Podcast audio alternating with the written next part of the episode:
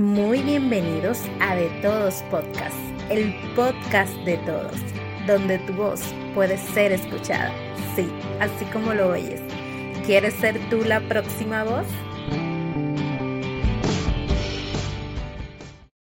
Dios les bendiga, Dios les guarde. Gracias, muchísimas gracias por estar con nosotros nueva vez en otro episodio más para ustedes, el cual hemos querido seguir la serie de finanzas personales y en este programa vamos a hablar de el ahorro. Y tenemos un invitado especial que es mi querido hermano Junior Guílamo o Héctor Julio Guílamo, el cual va a estar compartiendo con nosotros sobre algunas preguntas acerca del ahorro que yo les le voy a realizar y él estará dándonos su punto de vista y su conocimiento acerca de esto. Espero que sea de provecho para cada uno de los que nos escuchan y sabemos que ahorrar es muy importante. Y no solamente em, en el ámbito secular se habla sobre esto, sino que también la Biblia nos habla sobre el ahorro y sobre el cuidado que tenemos que tener sobre nuestras finanzas, porque esto es un símbolo del carácter que nosotros manifestamos en nuestra vida. Y asimismo, como nosotros manejamos nuestras finanzas, nos revela qué tipo de personas somos, si somos organizados, si no.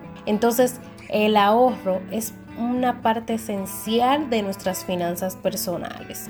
Y ya para entrar en materia, vamos a empezar con la primera pregunta que tenemos acerca de este tema. ¿Por qué es importante ahorrar?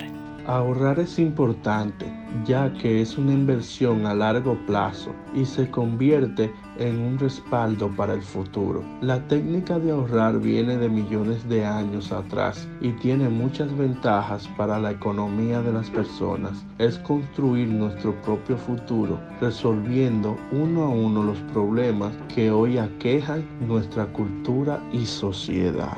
Ciertamente, que cuando ahorramos, construimos bloque a bloque nuestro futuro. Y no es una cuestión de que sea de la noche a la mañana, sino paso a paso, de poco a poco, como nosotros podamos ir haciéndolo. Ahora bien, ¿Cuál es la forma que recomiendas ahorrar? Hay muchas formas para ahorrar, pero estas formas que les voy a mencionar son las más sencillas para comenzar a ahorrar. La primera es registre sus gastos. La segunda, haga un presupuesto para sus ahorros. La tercera, encuentre maneras de recortar sus gastos. La cuarta, decida cuáles son sus prioridades. La quinta, elija las herramientas adecuadas. Sexta, haga ahorros automáticos. Y la séptima, vea crecer sus ahorros. De esta manera, de esta forma, usted podrá ver crecimiento en sus ahorros y tendrá la solución para un problema futuro que se le presente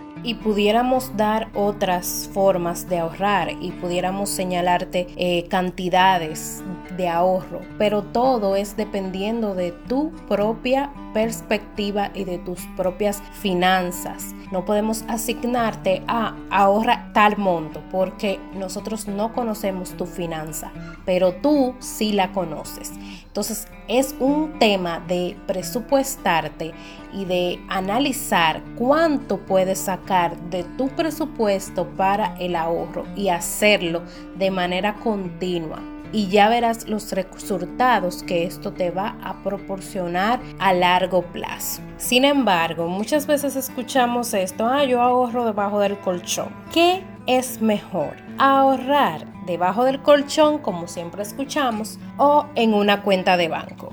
Es mejor ahorrar en una cuenta de banco y no debajo de un colchón, porque su dinero aumentará por los intereses que el banco le pagará un porcentaje estimado y en el colchón no su dinero no va a crecer.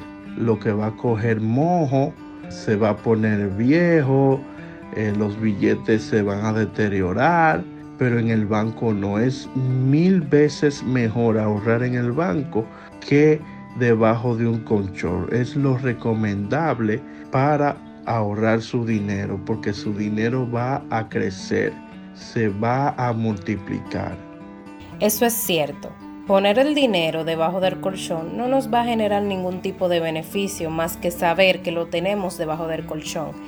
En cambio, tenerlo en una cuenta de banco puede darnos algún beneficio, aunque sea mínimo, pero nos dará beneficios. Ahora bien, vamos a poner un punto claro acerca del fondo de contingencia y el ahorro. ¿Estos dos términos son lo mismo? Un fondo de emergencia es una cantidad de dinero que se reserva en un ahorro formal, es decir, cuentas bancarias y afines, que tiene un fácil acceso, pero a lo que solo se recurre en caso de emergencia o ante gastos imprevistos. Es importante crear un fondo de emergencia. ¿Por qué? Porque da tranquilidad. De acuerdo a una encuesta, de la Asociación Americana de Psicología, para el 64% de los adultos, el dinero y las preocupaciones financieras representan una fuente de estrés. Los expertos avisan, una mala salud financiera puede conllevar problemas de salud mental. Protege a las personas de tomar malas decisiones como por ejemplo solicitar un préstamo con tasas que no se encuentren reguladas por un organismo rector, como es el caso de las firmas que otorgan créditos con recursos propios a tasas altas. Se accede a cumplir con otras metas financieras importantes, como por ejemplo la inversión en un negocio propio, el retiro o aquel viaje para el cual hizo un plan de ahorro y no se destinó a cubrir un imprevisto. Al ser dinero para emergencia, debe tener liquidez inmediata, pero a su vez debe estar separado de la cuenta en la cual se dispone el dinero para gastos diarios como por ejemplo la cuenta de salarios, para que no pueda gastar fácilmente. Por último, no se debe olvidar que si tiene que hacer uso del fondo de emergencia se debe establecer una nueva meta financiera, ahorrar para restablecerlo en la medida de las posibilidades. En cuanto debe de tener el fondo de emergencia, depende de la situación de cada persona en particular. Sin embargo, todos los expertos coinciden que entre 3 y 6 meses de gasto, no de ingresos, sino del dinero que se gasta en promedio. En otras palabras, implica mantener el mismo nivel de vida durante ese mismo periodo de tiempo. Luego de escuchar lo antes expuesto por Junior, podemos ver que los fondos de emergencia y los ahorros no son lo mismo y que tienen fines diferentes. Pero podemos hablar en otro episodio más extensamente acerca de este tema y de cómo hacer un fondo de emergencia de acorde a tu presupuesto. Ahora vamos a hablar un poquito de cómo abrir una cuenta de banco para ahorros algunos consejos que Junior nos va a proporcionar acerca de este tema. Para aperturar una cuenta financiera para ahorro en banco, el cliente debe de tener su cédula de identidad y un aval de ingresos o justificación de ingresos. Si el cliente está trabajando actualmente, debe presentar la carta de trabajo, donde indica la carta dónde trabaja, qué posición tiene y su salario mensual, semanal o quincenal. Esto le da aval al banco de que sus ingresos provienen de su trabajo y así tiene una justificación en dado caso de que pase cualquier imprevisto.